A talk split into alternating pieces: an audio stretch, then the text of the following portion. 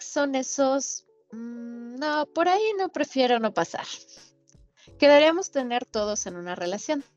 Estas alertas hacen referencia a actitudes, acciones, a personas que no estamos dispuestas a tolerar o cosas que la verdad no harías bajo ningún concepto.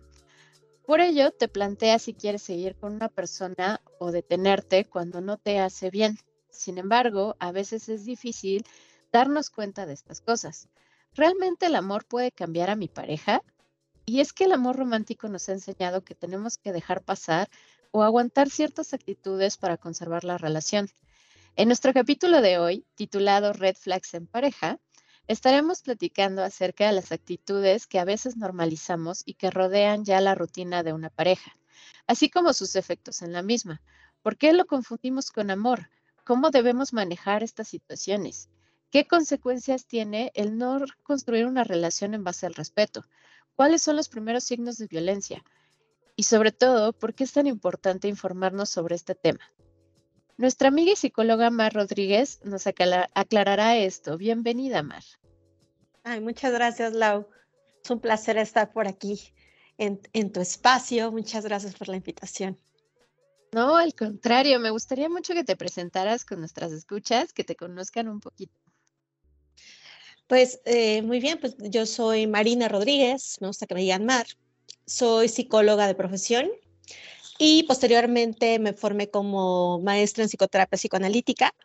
Desde el 2009 eh, estoy trabajando ya en mi consulta privada con adultos, adolescentes y desde el 2019, la verdad es que a mí la parte de pareja, terapia de pareja psicoanalítica siempre me llamó la atención y en el 2019 se dio la oportunidad de formarme y pues nada, he empezado a trabajar con parejas desde, desde ese año y la verdad, para mí, eh, la parte del proceso psicoterapéutico es impresionante, es algo que a mí me, hace muy feliz el poder acompañar a la gente en sus procesos de transformación. Y creo que es un tema que a veces no se le da la importancia que, que requiere, ¿no? O sea, creo que a veces pensamos que conocemos a una persona, nos enamoramos y ya está, ¿no? O sea, ya. Todo, se va a dar por arte de magia. Sí, Sí, sí, sí, o sea que ya es un felices para siempre y se acabó ahí el cuento, ¿no? Qué bonito sería que fuera así, pero, pero la realidad es otra muy diferente. Entonces, justo por eso es que este episodio se me hace de verdad súper importante, sobre todo solemos eh, romantizar mucho nuestras relaciones de pareja y que evidentemente a veces eso no es tan bueno. Entonces, quisiera preguntarte de entrada, ¿Qué es una red flag en una relación? Ok. Este término que últimamente ha estado muy, muy en boga, eh, esto de las banderas rojas o el red flag, pues es como si tú fueras manejando y obviamente ves señalamientos de, oye, aquí hay un alto, aquí hay un siga, pero ¿qué crees? De repente viene una curva, ¿no? O de repente hay, no, hay un, no hay paso. Entonces, si ves un letrero que dice, no hay paso, ¿por qué muchos de nosotros vamos para allá? Sí, de oye, pero te vas a caer al desfiladero. No, no, no, yo, yo alcanzo a pasar cual auto mágico salto. Si lo, lo hago de esta manera como muy, muy simbólica, pero es eso, ¿no? O sea, el red flag es esta, se, este señalamiento que nos dice, por ahí no es, el tema es que muchos de nosotros en algunos momentos de nuestra vida es de, ah, no, por ahí sí es, por X o Y circunstancia. Y es que retomando esto que dijiste del auto, o sea, creo que muchas veces creemos que nosotros tenemos el superpoder como para poder incluso cambiar a nuestra pareja, ¿no? O sea, creemos que el amor es lo suficientemente fuerte porque digo, la realidad es que en muchas historias, ya sea cuentos de hadas, películas, series, nos venden esta idea, ¿no? De que el amor es suficiente para tener una relación, que el amor lo puede todo, que el amor es la fuerza más, más este, importante de este mundo. Y a veces el amor no es suficiente, no, no, nos, no nos podemos convertir en el superhéroe de nuestra pareja, ¿no?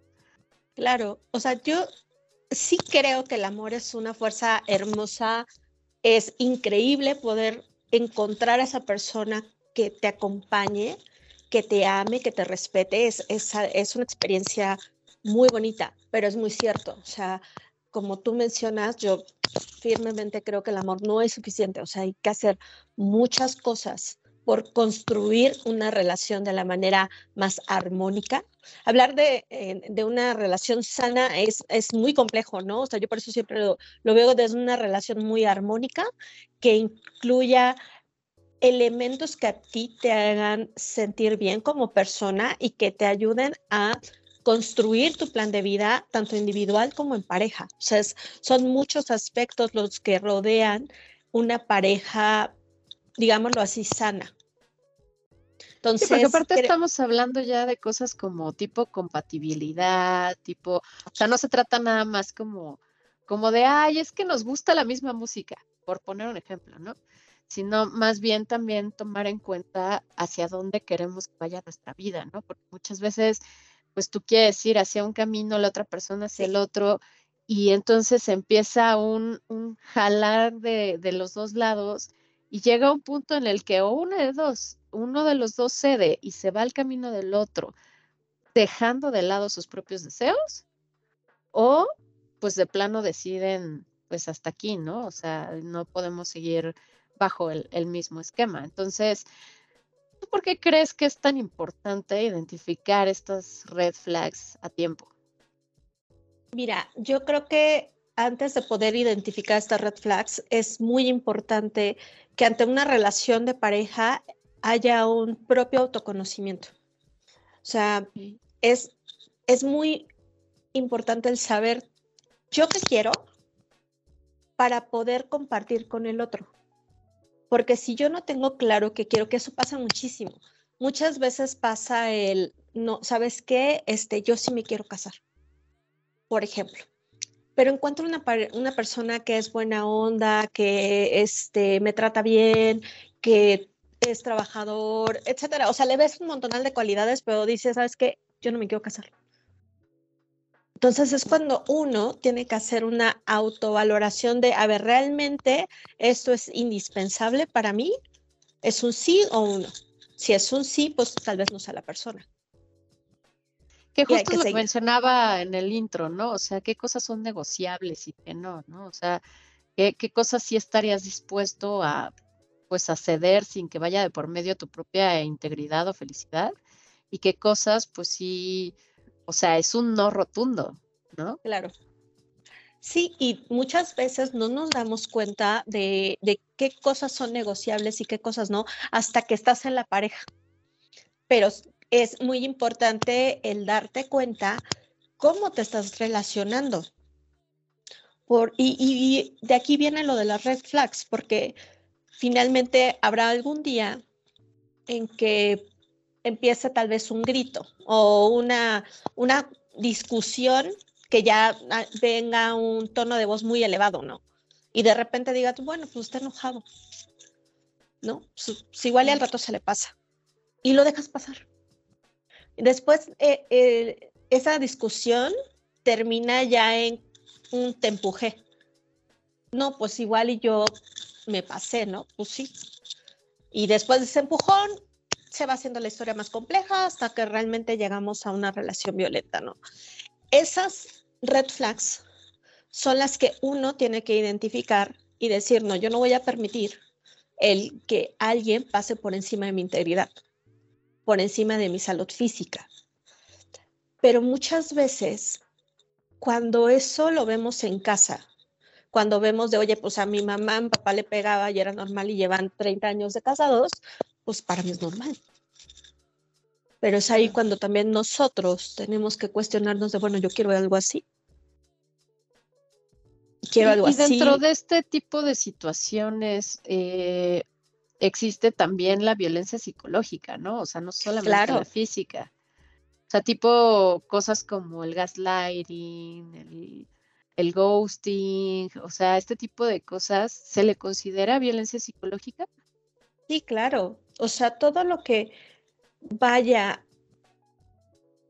todo lo que algo te haga daño a ti como ser humano, por ejemplo, esta invalidación de no, no, no, no, no, es que tú no sabes del tema. que pasa mucho, ¿no? Pues bueno, pues igual y sí yo no sé del tema, ¿no? Igual y sí no sabe del tema, pero no hay una necesidad de hacerlo como tan notorio e invalidar lo que la otra persona puede tener una opinión, puede tener un comentario. Esta cuestión de los, ahora que está tan este, en boga la tecnología, ¿no? La tecnología ya, eh, también el amor en, en la era tecnológica, pues ha cambiado completamente, porque ahora es el mando el mensaje y no me contestas después de cinco horas, este, pues en donde muchas veces empieza esta persecución mutua de dónde estás, qué estás haciendo, este, o de repente que se desaparece, ¿no?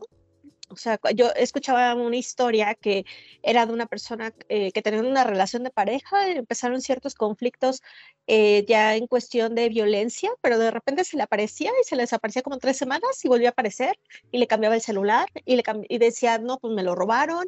Entonces, esta incertidumbre de nunca sé si vas a estar o no, eso es un tipo de violencia. Claro, sí, porque no tienes una certeza de que realmente la persona vaya a estar ahí. Ahora sí que, como digo, comúnmente se dice, ¿no? Ni picha, ni cacha, ni deja cachar, ¿no? Exacto. Exacto. Y, sí, o sea, porque ni, ni deja a la persona libre para que pueda estar con alguien más o buscar a una persona que sea más adecuada, ni tampoco se compromete en la relación, ni, ni hace lo posible porque esa persona que, que dice amar, pues esté bien, ¿no? Exacto. Y me gustaría retomar un poquito esto que mencionabas al principio de que necesitas como conocerte más para, pues para llegar a, tener este juicio de, de qué sí y qué no, ¿no? Que sí y qué no es negociable. Y a su vez, el hecho de, de, lo que vemos en casa, ¿no? O sea, estos patrones, ¿qué, ¿qué, tanta relación hay con estos conceptos y nuestra salud mental? Eh, o sea, nosotros aprendemos a relacionarnos a partir de lo que vivimos en nuestros primeros años de vida. Ojo, no hablo de que infancia es destino, que muchas veces en, psicología o en procesos terapéuticos, eso es lo que mencionan, ¿no? De, ah, pues conociste esto, ya valió, ya hasta ahí te quedaste. No. O sea, es importante el decir, bueno, yo tuve una historia con eh, que, donde mis familiares o, mis personas significativas se relacionaban de cierta manera, eso yo lo aprendí, lo viví y probablemente eso es lo que yo conozco. Pero a partir de estas reflexiones de decir, bueno, esto es lo que yo quiero en mi vida, y no necesariamente en un proceso terapéutico, obviamente soy pro procesos de autoconocimiento, pero muchas veces hay momentos en la vida en que dices, a ver, no, ya está aquí, en verdad, yo quiero esto, y se necesita mucho valor para cuestionar eh, cómo has vivido a lo largo de los años y qué es lo que quieres. Cuando ya empiezas a hacerte este tipo de preguntas, puedes empezar a buscar otras alternativas de vida, otro tipo de relaciones, no solamente de noviazgo, sino también de amistad, la relación familiar, etcétera. O sea, sí, es un hecho de que nuestra, nuestra historia influye en cómo nos relacionamos, pero depende de nosotros el hacer consciente esto y el que podamos tratar de no repetir de la misma manera lo que, aprendimos y elegir la manera en que queremos vivir y elegir relaciones que nos hagan más felices, que sean más compatibles con nosotros. Oye, ¿qué pasa cuando, por ejemplo, digo, estoy hablando de ahorita que mencionaste lo de la tecnología, ¿no? De cómo ha afectado a las, a las relaciones. Imagínate que yo tengo una herida de abandono, ¿no? De la, de la infancia. Y entonces, o sea, esta persona no me contesta porque está trabajando, o sea, ¿no? Algo súper normal, súper X. Pero digamos que el hecho de que no me conteste hace que se active esta, esta herida, ¿no? Entonces, ahí, ¿qué, recomiendas tú? O sea, ¿realmente es un trabajo de la persona que tiene la herida o es un trabajo en conjunto? O sea, ¿se le consideraría como una red flag o realmente es como algo que pues sí se podría manejar, ¿no? Individualmente o con terapia. Bueno, en primera, o sea, todos elegimos por algo a las personas con las que nos relacionamos. Cuando tenemos este miedo a que la persona no va a estar para nosotros o que se va a ir, te digo, es, eh, o sea, el inconsciente es muy, es, es, es muy preciso, ¿no? Justo en, eh, lo que te duele es ahí donde lo vas a elegir, si no eres consciente de ello. Entonces, cuando tienes a una persona, o sea, tú tienes mucho miedo de que te dejen, eliges a personas que son más lejanos. Muchas de las veces eso pasa. Entonces ahí estás repitiendo el patrón de, claro, nunca, nunca nadie me va a querer tanto como para quedarse conmigo. Entonces, es, es, es, ahí el punto en donde tú tienes que detectar de, oye, ya me, yo me estoy dando cuenta de que siempre elijo personas que o, me, o no me contestan o no nos vemos o viajan mucho, trabajan mucho, y es así de, ok, algo, está pasando, ¿no? Porque siempre elijo personas que se parecen mucho en esos aspectos. Entonces es ahí cuando entra este proceso personal de decir, pues claro, yo tengo pánico de que la gente se vaya, pero para que la gente, para que yo sepa que la gente va a estar conmigo, pues también tengo que buscar personas que sean más constantes, personas que tal vez trabajen mucho, pero que te digan, oye, tal vez de, y, contestando ahí tu pregunta, si es un trabajo personal el identificar qué me está pasando a mí, por qué elijo estas personas, pero la otra, el, la pareja, el proceso eh, de, de, formar una pareja, muchas veces también ayuda en el proceso personal. O sea, si la otra persona tiene más herramientas, tiene mayor conocimiento, te puede hacer esa aclaración, oye, ya me di cuenta de que te pones eh, súper nerviosa de que no te conteste, cuando tú sabes que de 9 a 6 estoy en el trabajo. O sea, tranquila, este, igual y nos mandamos un mensajito para que tú estés tranquila. Y poco a poco se vaya, se vaya formando esa confianza o sea, obviamente la herida de abandono o este sentimiento de es que nadie va a estar para mí es dolorosísimo, o sea, duele muchísimo, muchísimo, muchísimo, porque tienes esta sensación de nadie va a estar para mí. Y es un vacío que muchas veces es muy profundo. Se puede haber personas que una de dos, o te repiten la historia y sí, claro, no, ni te pelo, ni te busco, ni nada, y te, te dejo ahí tirada, te dejo plantada, este, o me fui de borracho o me fui de borracha y no te voy a hacer caso, este, o elijas una persona que te acompañe. Así de, oye, no, yo sí voy a estar aquí. Pero es, es de ambas partes, o sea, es el proceso personal y el proceso en pareja. Sí, tiene que estar consciente también la otra persona, ¿no? O sea, y, también pensar si está dispuesta, ¿no? Del otro lado, a, decir y hacer esa chamba, ¿no? Porque pues, es, es, es, el otro lado de la moneda.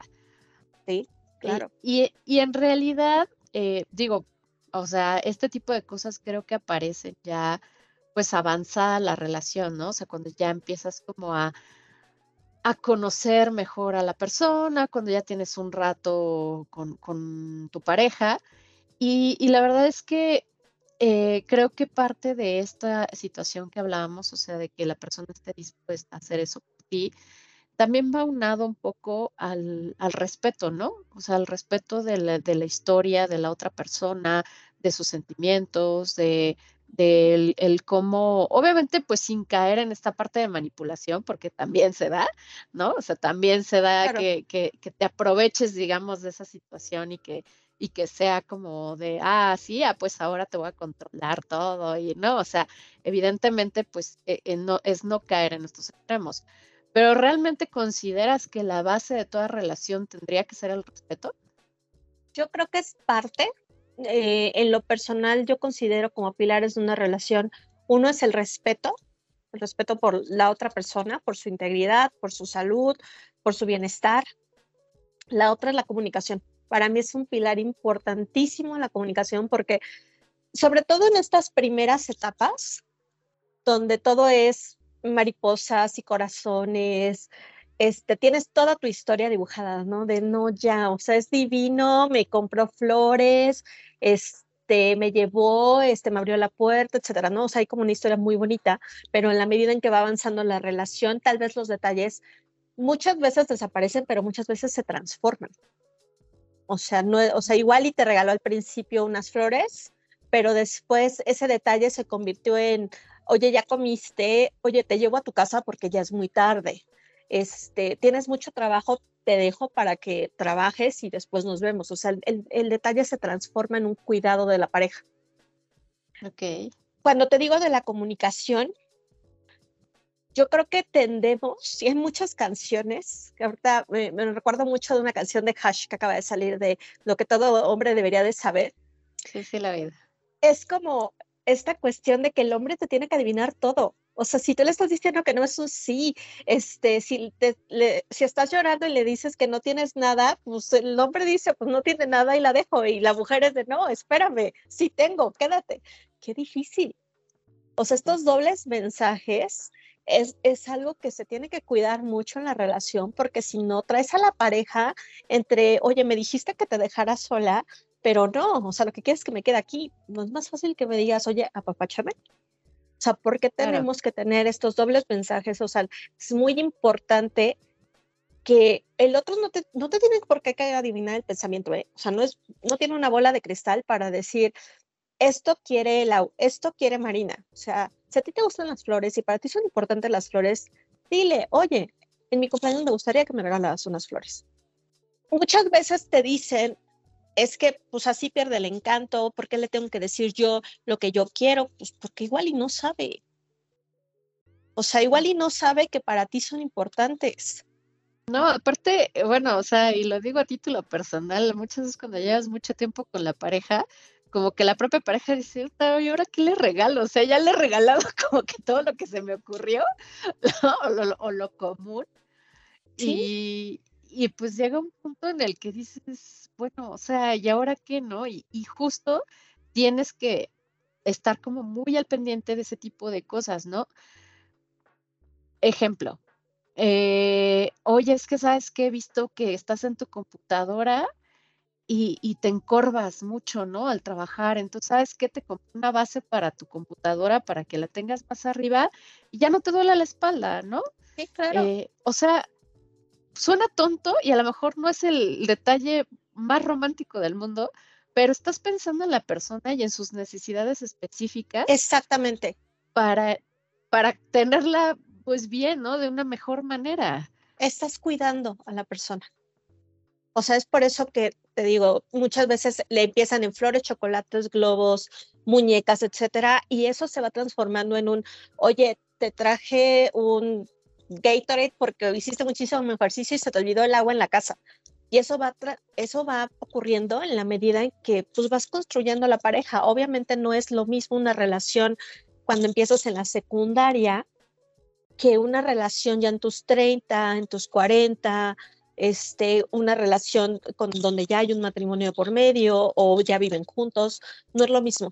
Entonces es muy importante que para que yo pueda aprender a cuidar a la otra persona y la otra persona me cuida a mí, me, me expliques de qué manera te puedo cuidar. O sea, si es un, te digo lo que espero, te digo cómo me gusta ser tratada, te digo, este, no sé, por ejemplo, ¿no? Este, muchas veces la pelea de es que no te acordaste de nuestro aniversario.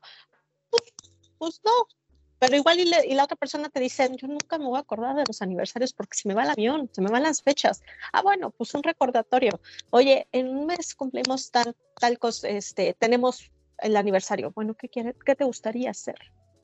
O sea, no también toda la carga tiene que ir en una sola persona. Sobre todo yo creo que está justo muy romantizado, es que el hombre tiene que ser este, guapo, inteligente, pero aparte tiene que saber perfecto el, número de zapatos que uso y que esos tacones los vi en la tienda y esos los quiero. Digo, la, mercadotecnia se ha enfocado mucho en eso, ¿no? En facilitarle la vida a, a, las parejas, donde tienes un cuadrito que dice wish list y ahí vas poniendo lo que quieres que te regalen, ¿no?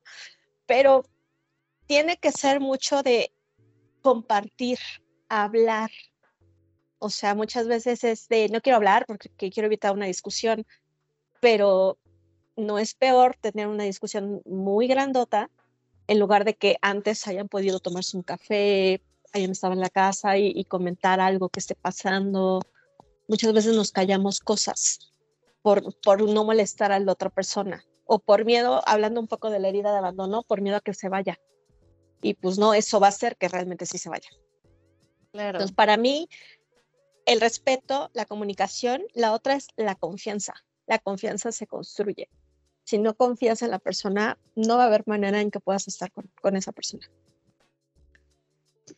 Sí, y, la verdad es que voy a retomar un poquito lo que, lo que mencionabas al principio de que de que al principio todos son flores y corazones y rosas, ¿no? Y eh, creo que inclusive yo recuerdo cuando, la, o sea, la primera vez que me enamoré, yo, bueno, o sea, a los dos, tres meses ya me veía con mi vestido de novia, este, en una casa, con hijos y el perro, ¿no? O sea, o sea, te, te vas, ¿sabes? O sea, te, te, te malviajas ahora sí y, eh, empiezas a idealizar a esta persona, empiezas a, creer que por obra del Espíritu Santo va a cumplir con tus, todas tus expectativas sin tener una comunicación, como bien lo mencionas, ¿no?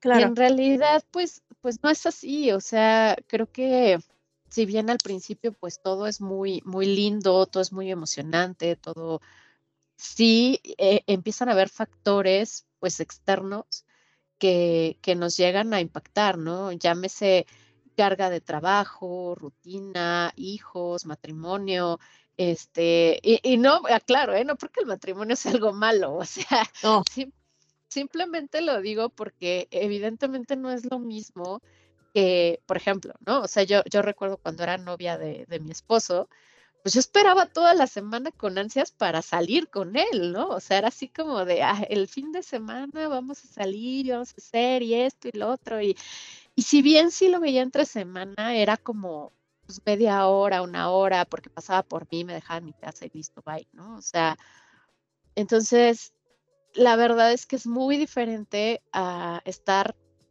pues 24/7 con una persona como pudimos comprobar ahora en la pandemia, ¿no? O sea, que cuando ya todos se quedaron en casa y que todos trabajaban en casa y convivían 24/7, pues, o sea, explotó la bomba porque pues empezaron a darse cuenta de que no se conocían lo suficiente, no se escuchaban lo suficiente, no sabían cómo comunicarse, no sabían cómo relacionarse, ¿no? Y estoy hablando de parejas, estoy hablando de padres e hijos, o sea, de todo, ¿no? E incluso parejas que llevaban años, o sea, años, años, años estando juntos, se terminaban separando por esta situación, ¿no? sí, o sea, perdóname. No, no, no, perdóname. Es que tocas un punto, o sea, la, la pareja es muy distinta, que lo que platicábamos en la secundaria prepa, de la pareja en la universidad, que ya empiezas a trabajar, este, pues que ya tienes tu, tu, dinero para llevar, para viajar, para salir a otros lados, etcétera, a una relación que o ya viven juntos, que lo que pasó en la, en la pandemia fue, un, fue un, una cuestión muy chistosa porque una de dos, como ya no se podían ver afuera, pues fueron a vivir juntos, pero fueron parejas como que adelantaron ese proceso, lo apresuraron y pues algunos, pues sí les funcionó, ¿no? Ya vivir juntos y estar bien, pero hay otros que decían en qué momento empecé a andar contigo. O parejas que justamente llevaban mucho tiempo este, viviendo juntos o casados, pero muchos no se daban cuenta de cómo trabajaba su pareja, ¿no? O sea, de repente tenías a dos personas trabajando, hablando sin hijos, y el otro escuchando conversaciones de, del trabajo y, y, que la pareja se diera cuenta de, oye, no sabía que estabas tan estresada, o sea, no sabía que tenías tanta presión en la oficina. Y pues la otra persona es de, oye, pues sí, esto vivo todos los días, o sea, pues qué te imaginabas, ¿no? O que, la, por ejemplo, también las mujeres tuvieron un desgaste impresionante con el cuidado de la casa, el cuidado del marido en, en la casa, más los hijos, este, hubo, hubo muchísimo desgaste por parte de la mujer. Y es de donde se empezó a ver, bueno, no es de que no existiera, claro que existe la desigualdad, de que hay, muchas parejas que eh, cargan todo el cuidado, porque la mujer representa el cuidado este, de la familia, ¿no? Hay muchas parejas que afortunadamente juegan roles un poco más equitativos en casa, ¿no? O sea, todos, todos levantamos la mesa, todos lavamos platos, todos este, acomodamos la casa, este, y, es por eso como la pandemia mostró con mayor claridad muchas de las dificultades que había dentro de las familias. ¿Por qué funcionaban las parejas que se, que, ¿por qué funcionaban antes y en la pandemia no? Pues porque se salían. Por eso, porque cada quien tenía su espacio, porque muchos trabajaban de más y pues por eso no llegaban a la casa antes. Entonces la convivencia era mínima. Sí, Entonces los espacios de fuga eh, eh, es una situación pues complicada, ¿no? O sea, en algún punto igual la mamá de, de una amiga me decía es que yo estaba acostumbrada a que mi esposo todo el tiempo viajaba y de repente lo tengo aquí todo el tiempo y, no sé qué hacer. ¿Y ahora qué? ¿No? O sea, dices más, me siento invadida. O sea, de verdad siento que mi espacio lo está invadiendo. Entonces, sí te quedas como de órale, ¿no? O sea, realmente lo que para una pareja puede ser muy normal, para otra puede convertirse pues en una pesadilla si es que no están acostumbrados o no estipularon eso desde un principio, ¿no? Claro. Entonces, ahí, ¿qué podemos hacer para justo no tener esta idealización en la pareja? lo que platicábamos es que al principio justamente, o sea, como que siempre va a haber esta idealización porque lo vas a ver guapísimo, la vas a ver guapísima, inteligente, es la mujer de mi vida, es el hombre con el que me voy a casar, etc. Eh, es, es el parte del proceso de enamoramiento, pero llega un momento en que poco a poco ese enamoramiento va disminuyendo, bueno, esa idealización o ese halo de luz va bajando y se van, van apareciendo más cuestiones reales. También en la medida en que tú quieras ir formando una relación más sólida, pues tiene que subir más la realidad. No es que cabe la magia. Yo no creo que tenga que terminar la magia del amor, porque también eso es lo que le puede dar chispa, pero pues tenemos que darle el toque de realidad. Entonces, cuando ya empiezas a ver más a la persona, por ejemplo, tú tienes claro que quieres a una persona con quien puedas compartir tiempo pero también quieres a una persona que tenga una estabilidad económica muy sólida, ¿no? Entonces, ok, le pides a la persona que sea cariñoso, que sea amable, que pase por ti, que te lleve, que te, que te este, lleve de viaje, etcétera pero también para que tenga la, estabilidad económica, la verdad es que nuestra economía, los retos que todos tenemos hoy en día son bien complicados, ¿no? Pues anteriormente con que una sola persona trabajara en casa, eh, pues, se podía tener una, mayor estabilidad. Yo creo que muchos de nosotros vivimos que pues eso hoy no se puede, ¿no? O sea, eh, muchos las dos partes trabajan, eh, puedes tener dos trabajos, más aparte el extra de, oye, le busco por aquí para tener otro, otra cantidad de dinero, pero a lo que iba es de, pues igual y buscas esa estabilidad económica, pero eso implica que la persona tal vez no esté tanto físicamente. Entonces es ahí donde la persona tiene que decir, oye, está bien, o sea, ¿por qué? Porque confío en él, porque sé que está trabajando y cuando está conmigo estamos bien. Pero si eso para ti no es suficiente, pues ahí tendrás que tomar conciencia de, pues sí, es un hombre que tiene como todas las palomitas, pero esta parte de que no está tanto conmigo porque está trabajando, pues yo tendré que tomar la decisión de si es para mí o no. Pero hacerlo consciente, porque el problema es de que cuando no lo haces consciente, después viene el chantaje, después viene el reclamo, después de no fue tu culpa pero oye, tú me conociste así, o sea, tú conociste que yo viajaba muchísimo, que trabajaba muchísimo, en casa nunca ha faltado nada, pero aparte te amo, este, llega un punto en donde la persona dice, no, es que no es cierto, nunca fue así, cuando pues, realmente sí era así. Entonces, hay que empezar a ver esas partes reales. Este, ¿qué más? Por ejemplo, ¿no? Este, muchas veces piden que la mujer esté perfectamente vestida, arreglada. Este, es como el chiste este de eh, cuando eres soltera traes los tacones de 12, ¿no? Cuando eres casada le bajas ya el taconcito de 3 centímetros, ¿no? Cuando tienes niños ya traes tenis. Este, y no es una cuestión de fodongués o no cuidarte a ti misma, pues las necesidades cambian, ¿no? O sea, es muy distinto este, cuando nada más vas a una cena romántica con tu pareja a cuando ya traes a tus hijos y tienes que estar al pendiente de que los niños corren, vuelan, saltan, etcétera, ¿no? Entonces, muchas veces los, eh, puede haber hombres, no, lo quiero generalizar, puede haber hombres de, oye, yo te quiero perfecta. Oye, pues sí, pero este, para verme perfecta en esto que tú también me ayudes en la casa, por ejemplo. Claro. Sí, sí, sí, definitivamente. por ambas partes tiene que haber esta cuestión de yo te conocí de esta manera, ok, sí, todos nos presentamos de la mejor manera cuando nos interesa alguien, eso es un hecho. Pero después aparecen cuestiones reales que tienen que hablarse. O sea, tienen que ponerse sobre la mesa Eh, y sobre todo algo muy importante dentro de la construcción de la pareja, eh, el ambiente externo va a impactar, va a influir, va a influir la familia, van a influir los amigos, va a influir el país. Y algo muy importante en que te da este toque de realidad son situaciones difíciles, crisis, como pudo haber sido la pandemia. El, a ver, ahora sí, somos pareja, ¿cómo lo vamos a resolver?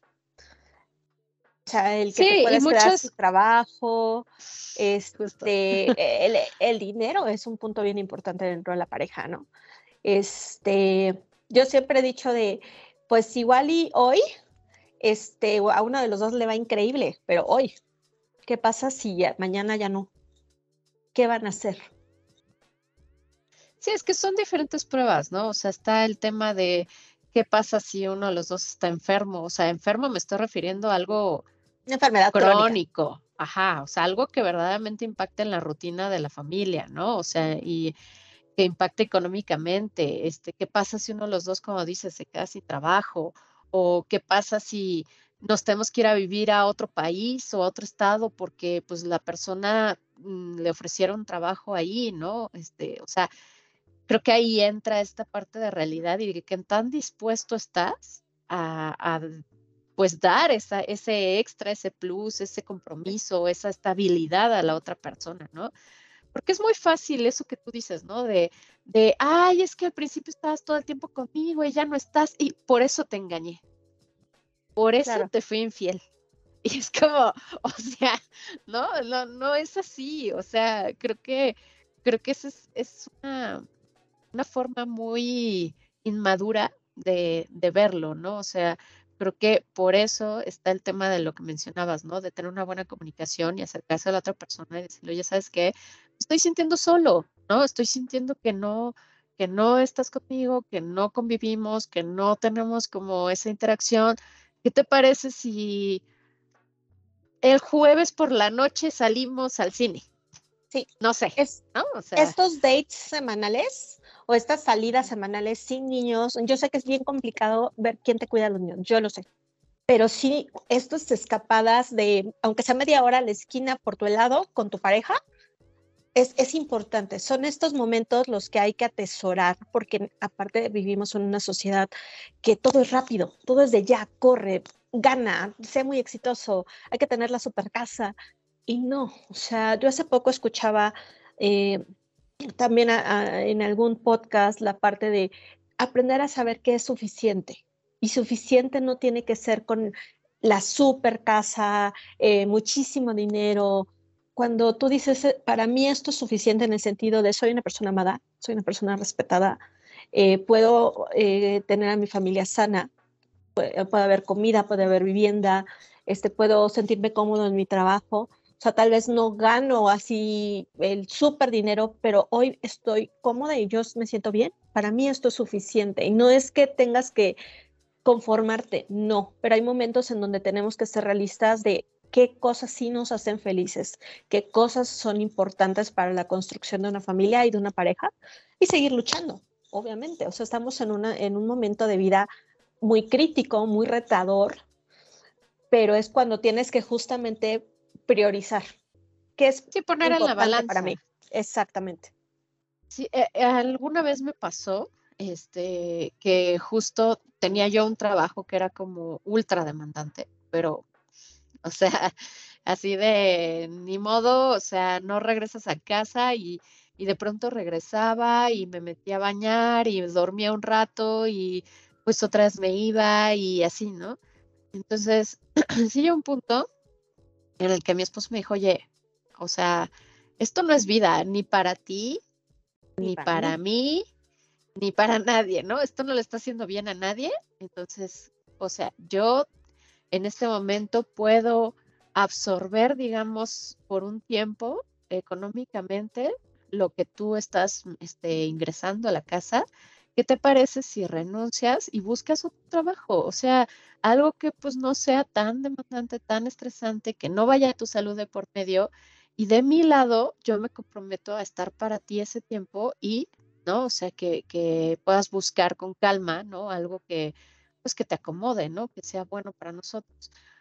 creo que eso es una forma de, compromiso, ¿no? Con la pareja, o sea, que al final del día, o sea, sabes que la otra persona está ahí y que no es un, pues si te están explotando, si, si te la estás pasando mal, si estás enfermo, pues no me importa, ¿no? O sea. Mientras haya dinero en la casa. Ajá, sí, exacto. Sí, sí, muchas veces, o sea, dejamos de lado justa eh, la salud de, de los integrantes de la familia por obtener otro tipo de cosas cuando dice realmente vale la pena.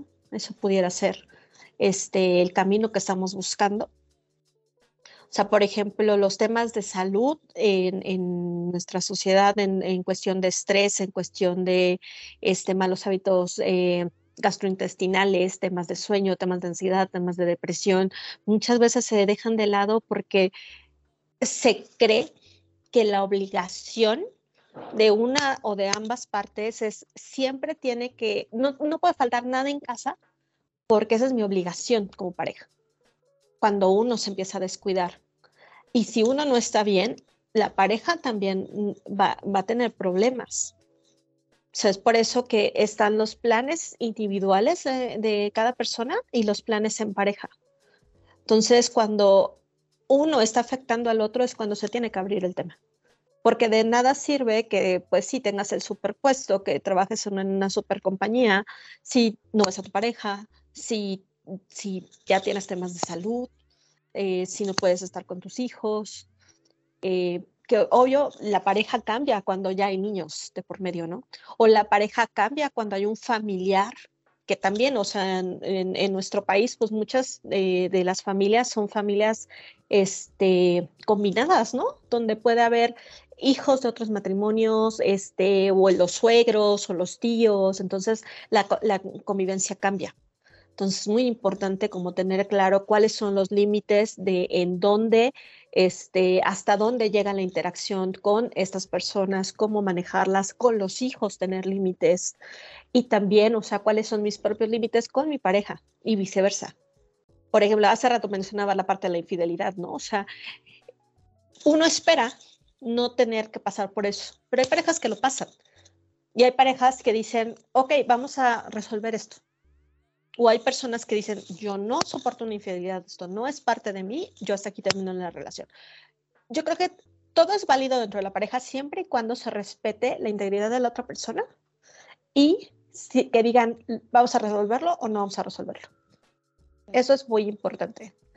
Y dentro de estas, ahorita me quedé pensando dentro de estas red flags, te digo, hay red flags muy obvias que para uno tal vez desde afuera es muy obvio, como puede ser la violencia física o psicológica, pero hay otras red flags que no son tan obvias y que no salen como tan fácil hasta que ya vas avanzando en el camino. Por ejemplo, me he dado cuenta de que pocas veces se habla de, se da por obvio el querer tener hijos.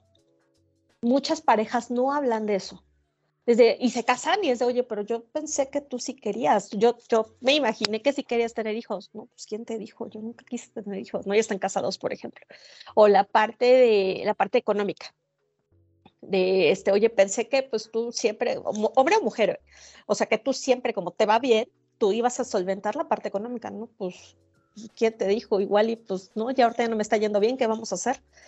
Este, ¿qué más? Los hijos, el manejo de las familias, eh, las, eh, las familias del uno y del otro, ¿no? Los papás, de oye, pues los papás van creciendo, obvio, oye, ¿cómo le vamos a hacer? ¿No? O sea, tú tienes algún plan para el cuidado de tus papás, yo tengo algún plan, no tenemos ni idea y de repente ya tenemos el, el tema encima. Este, ¿Cómo vamos a resolver temas con los hijos? Ahorita que también los, los, niños tienen tantos estímulos, así como nosotros, los niños están bombardeados de estímulos por todos lados, entonces es mucho más retador también el poderles explicar la vida a los hijos, ¿no? Y de qué manera irlos apoyando en que se formen como seres humanos. Más allá de educarlos, cómo se forman, cómo se construyen como seres independientes. Sí, incluso ese tema del tipo de educación, ¿no? Que le quiere dar uno y que le quiere dar otro. O sea, es, es, es un tema que igual lo das por hecho. Justo hace poquito estaba oyendo la historia de una persona que se casó con un, hombre que ya tenía hijos y que justo dio por hecho que él quería hijos, porque era así como, pues eres un excelente padre, ¿no? O sea, ¿por qué no querrías más hijos? Pero esta persona dijo, no, o sea, yo tengo mis hijos, ya viví eso, ya yo ya no quiero hijos, ¿no? Y la otra persona sí quería. Y la otra persona sí quería. Entonces, qué complicado. O sea, de verdad, qué complicado. Sí, no, no son cosas que fácilmente se hablen. Pareciera que sí, porque te digo, toda esta parte está muy romantizado el, la boda, ¿no? O sea, la boda también es un tema, ¿no? Oye, ¿para qué me caso si ya puedo vivir juntos? Oye, pero para mí sí es importante, para mí no. Y eso es un tema a resolver. Claro. Sea, es completamente válido el decir, nos vamos a vivir juntos, nos vamos a casar antes de vivir juntos. Este, ¿Qué piensas del divorcio? También es importante hablarlo. Oye, cuando algo ya no esté funcionando, ¿esta es opción para nosotros o qué haríamos? Este, las infidelidades, por ejemplo, los problemas familiares.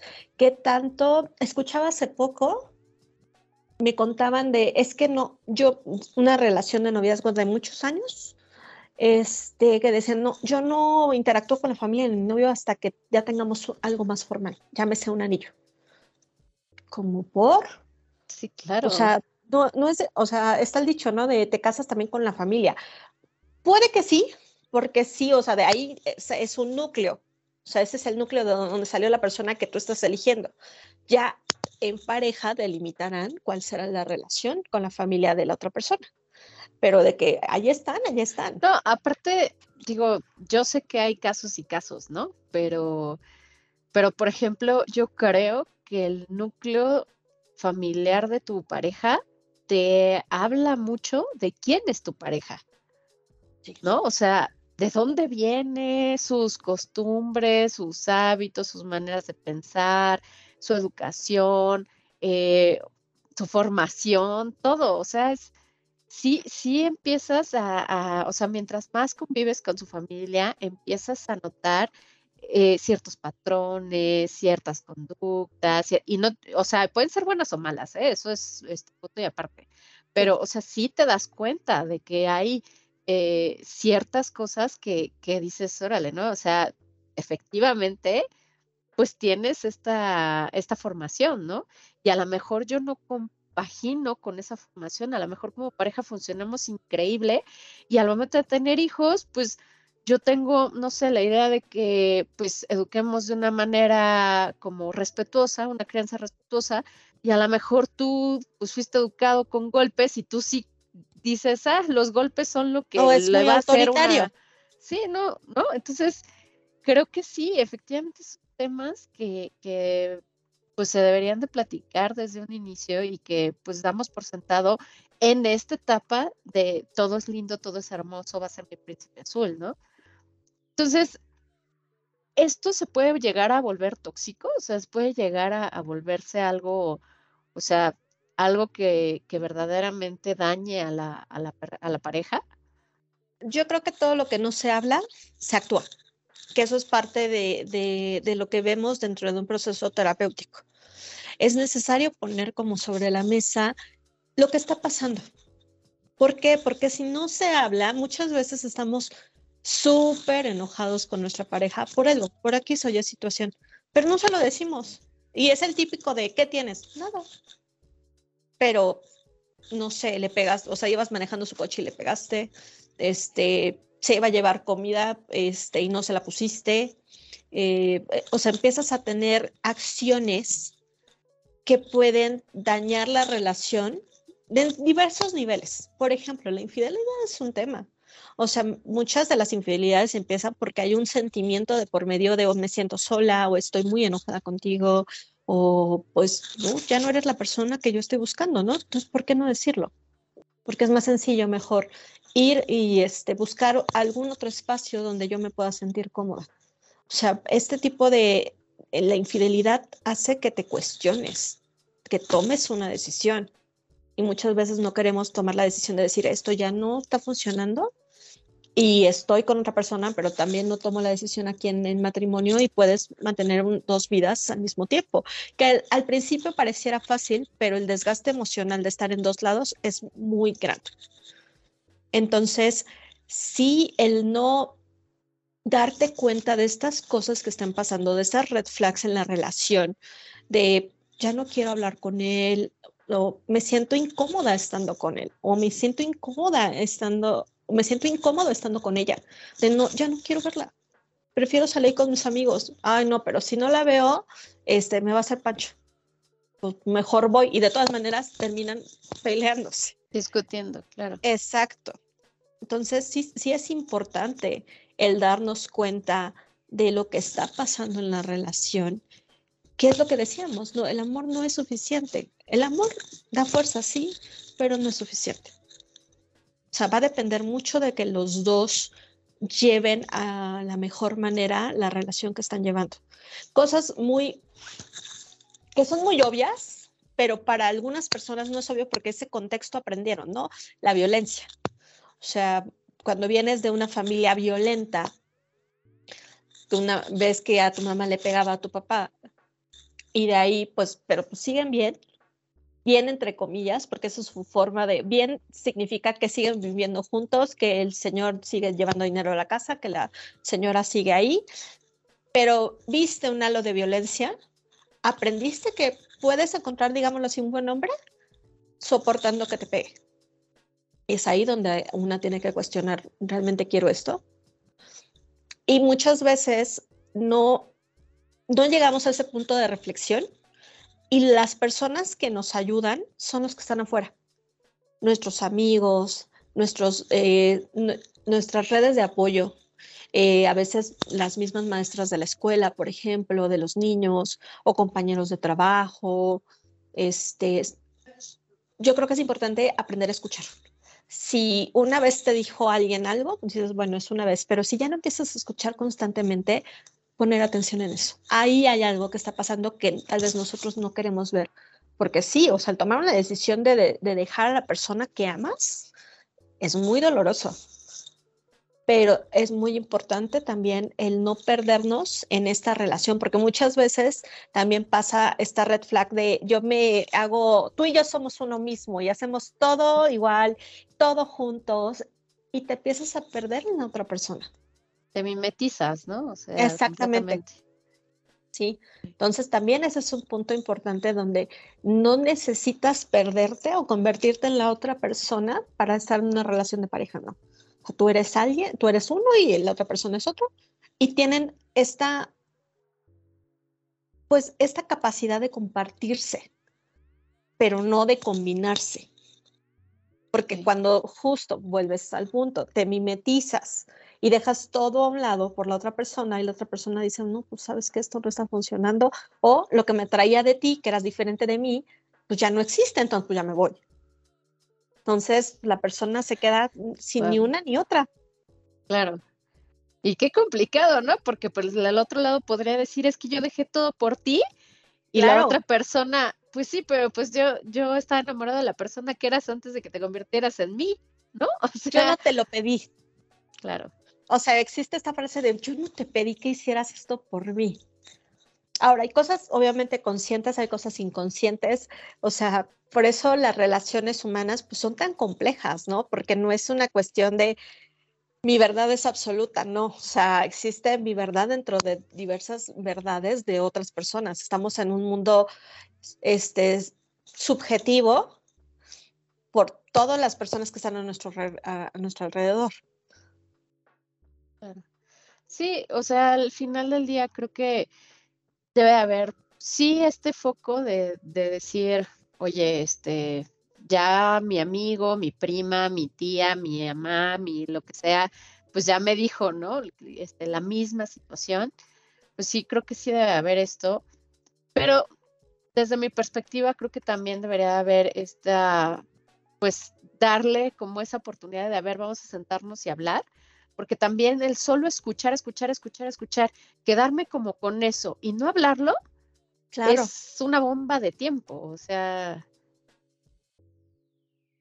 Sí, no, o sea, definitivamente, o sea, sí la pareja es, es, o sea, es un núcleo y la pareja tendrá que aprender a resolver, va a haber personas alrededor, que algunas que apoyen, algunos que nada más estén ahí enchinchando y que no ayuden, pero es por eso muy importante la comunicación, el decir, a ver, ¿qué es importante para nosotros? Para nosotros es importante que nuestros hijos estén sanos, para nosotros es importante que tengamos amistades que nos hagan pasarla bien y que nos apoyen en momentos difíciles. Para nosotros es importante que haya algo de comer, aunque no haya lujos, por ejemplo. ¿Qué cosas son indispensables en nuestra relación? Ah, pues estas, perfecto. Entonces, cuando llega el ambiente exterior y puede impactar en uno de estos pilares, ¿cómo lo resolvemos? Porque somos tú y yo. O sea, va a llegar un momento en que los hijos se van, en que los papás pues ya no están, los amigos pues también tienen su vida y tú elegiste a alguien de pareja y quieres llevar tu vida este, así, pues somos tú y yo. ¿Qué hacemos? ¿Cómo lo resolvemos? ¿Cómo queremos seguir vivos y seguir disfrutándonos? El amor se transforma. eso sí lo creo completamente. O sea, de un amor romántico un amor mucho más maduro, mucho más de cuidado, de atención, sí de diversión, este, pero no es lo mismo el amor de, que tuviste en la secundaria del amor que tienes a tus 40, a tus 50 años, ¿no? La experiencia es distinta. Y, es, y hay que estarla actualizando. De bueno, ya tuvimos hijos, ya tuvimos nuestra casa, ya nos fuimos de viaje, ¿qué más queremos para nosotros?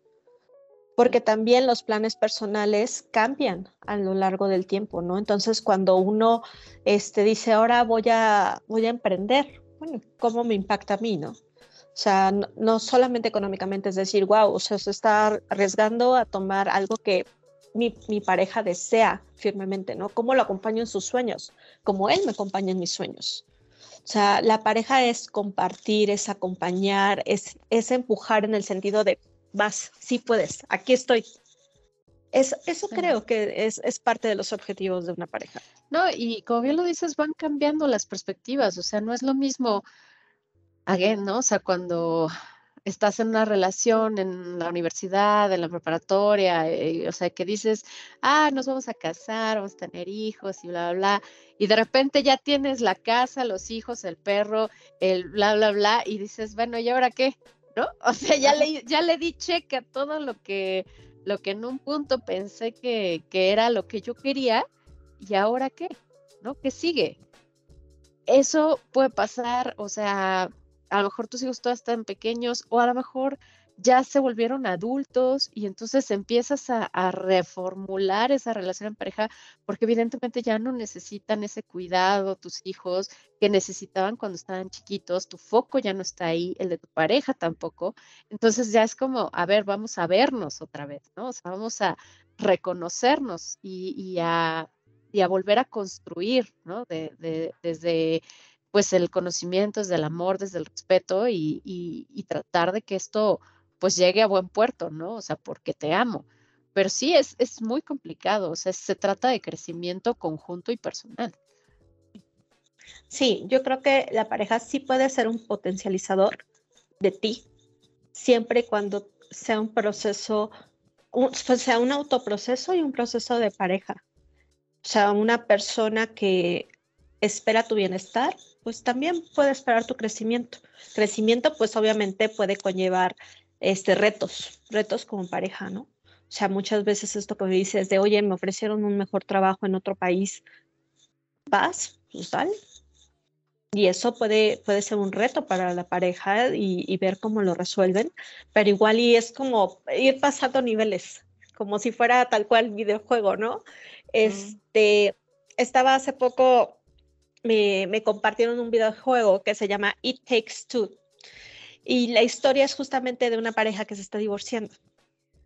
Entonces, que el hijo se da cuenta de esto y el, y, bueno, el videojuego, o sea, la pareja se hace chiquita, como de eh, querida encogía a los niños, y tienen que ir pasando etapas, pero el juego tal cual, los, tiene que haber dos jugadores para ir resolviendo cada etapa.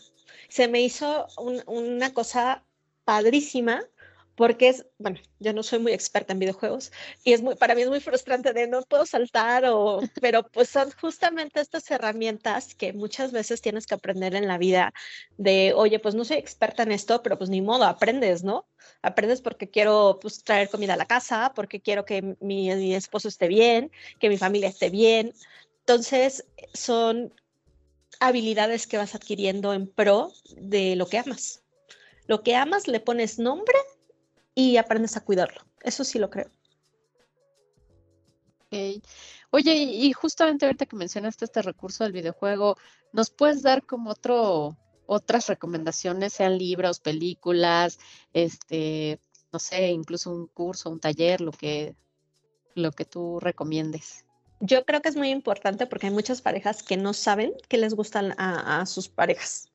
O sea, hay muchas mujeres que no saben que les gustan los videojuegos a, a su esposo, ¿no? me pasa mucho que el videojuego es algo que me lo vetan completamente de la relación es que ¿por qué juegas tanto, no?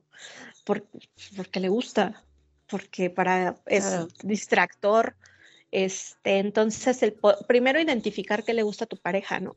Igual a ti no te va a encantar, pero al menos el poder saber un poco, este, me, pasa mucho ahorita, ¿no? Con generaciones que crecieron con Dragon Ball, con Pokémon, este, que sus esposas dicen, ¿qué es eso? ¿Por qué gastas tanto en eso? Pues igual y pues a él le gusta. Obviamente hay límites de, oye, pues tal vez hay un presupuesto de hasta aquí vas a comprar. Aparte, ¿sabes qué? Creo que es respetar, eh, fíjate, un amigo me, me decía un día, me dice, es que fíjate que cuando yo era niño, yo quería un Superman en específico, ¿no? O sea, era como, este muñeco yo lo quiero, yo lo quiero, yo lo quiero. Y dice, mis papás nunca me lo pudieron comprar, por lo que quieras, ¿no? Y de repente un día me lo topé en eBay y para mí fue un sí o sí me lo quiero comprar. Y es, o sea, es como respetar al niño interior que tiene tu pareja, ¿no? O sea, si para él es importante comprarse ese Superman en específico, pues ¿por qué no dejarlo, ¿no? O sea, ¿por qué no, no respetar ese sentimiento de quiero tener un gusto, ¿no? O sea, algo que verdaderamente me importa. Yo creo que es identificar esta parte lúdica, no tenemos que perderla nunca como seres humanos.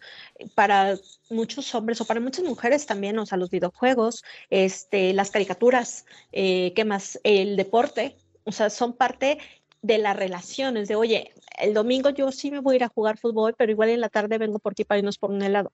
O, por ejemplo, a la pareja le gusta mucho el cine y yo estoy acostumbrada, antes de que llegaras tú, yo iba cada semana al cine, pues va a ser mi hora de ir al cine. Cuando te guste la película, con gusto me puedes acompañar. El cine, el teatro, el parque, este, el estar en casa, o sea, identifica qué le gusta a tu pareja. Igual y a ti no te encanta, pero igual y lo puedes acompañar. O hay cosas que de plano de, ¿sabes qué? Sí, mejor hazlo tú solo. Y al ratito nos vemos. O sea, tampoco tienen que estar pegados a todos lados. Este, ¿qué más? Hay un libro que se llama Marce con los ojos abiertos de Jorge Bucay, que de hecho se escribió a inicios del 2000, donde venía justo la parte de el internet, las nuevas tecnologías y empieza con una, una pareja, ¿no? Que se conoce cibernéticamente y va, va el desarrollo de, de una relación. Jorge Bucay es muy, es muy amable, es muy amoroso con los procesos humanos. A mí es un autor que me gusta mucho y sabes que es muy fácil de leer. Entonces, me gusta como compartir eh, cuestiones que sean sencillas de leer, que no tengan el tecnicismo, el diagnóstico. Yo, la verdad, estoy muy en contra de, eh, o sea, sí existen diagnósticos, claro que sí, y para nosotros es una pauta del tratamiento, pero no es necesario revolver tanto la emoción con muchas palabras que a veces no vienen al caso. Entonces, mientras más sencillo, mejor. Eh, recordaba una, película que no tiene mucho, que se llama Historia de un matrimonio, con Scarlett Johansson. Es una historia muy dura. Muy buena. Muy buena, es muy dura. Eh, yo creo que ahí había justo muchas red flags que pudieron haberse detenido antes. El hablar antes. Este, y muchas veces sí, la historia de amor, las historias de amor, las, eh, el chick flick, o sea, es lindo. O sea, sí te da la emoción, sí, está bien, no pasa nada. No, el cuento de hadas no debe estar peleado con la realidad. El chiste es saber cómo yo construyo ese cuento de hadas. No va a ser igual, no va a ser tal cual princesa de Disney, pero la emoción puede que sí. Pero hay mucho que trabajar internamente y mucho que, trabajar con la pareja. Sí, de pronto vemos películas como Diario de una Pasión, ¿no? Que, que vemos como la historia perfecta de amor y y el cómo ella toma la decisión de quedarse con él y, ya así, corte B, ya está así pues en, su etapa ya de adulto mayor, ¿no? Y de, y de ese amor increíble que, que pues los lleva a irse juntos incluso, ¿no? Pero no ves el, el medio, ¿no? O sea, la, la parte de, de donde ellos tuvieron que luchar y, y de hecho eso es algo que siento que muchas personas se pierden. O sea, hay una escena que a mí me gusta mucho en donde él le dice, esto no va a ser sencillo, vamos a tener que trabajar todos los días, vamos a tener que, que conocernos, que luchar, que, que, todo, o sea, dime si estás dispuesta a eso, ¿no? O sea, esto no, no va a ser color de rosa, pero aún así lo quiero hacer porque te amo. Entonces, creo que eso es lo más rescatable de esa película, o sea, más allá de la historia perfecta que tuvieron, el darse cuenta de, de pues de que hubo un, un en medio que no se muestra, que verdaderamente tomó trabajo y tomó, o sea, muchas otras cosas, ¿no? O sea. Sí. Hay una serie que ahorita no sé dónde está, no sé si está en Netflix o en HBO, que se llama This Is Us.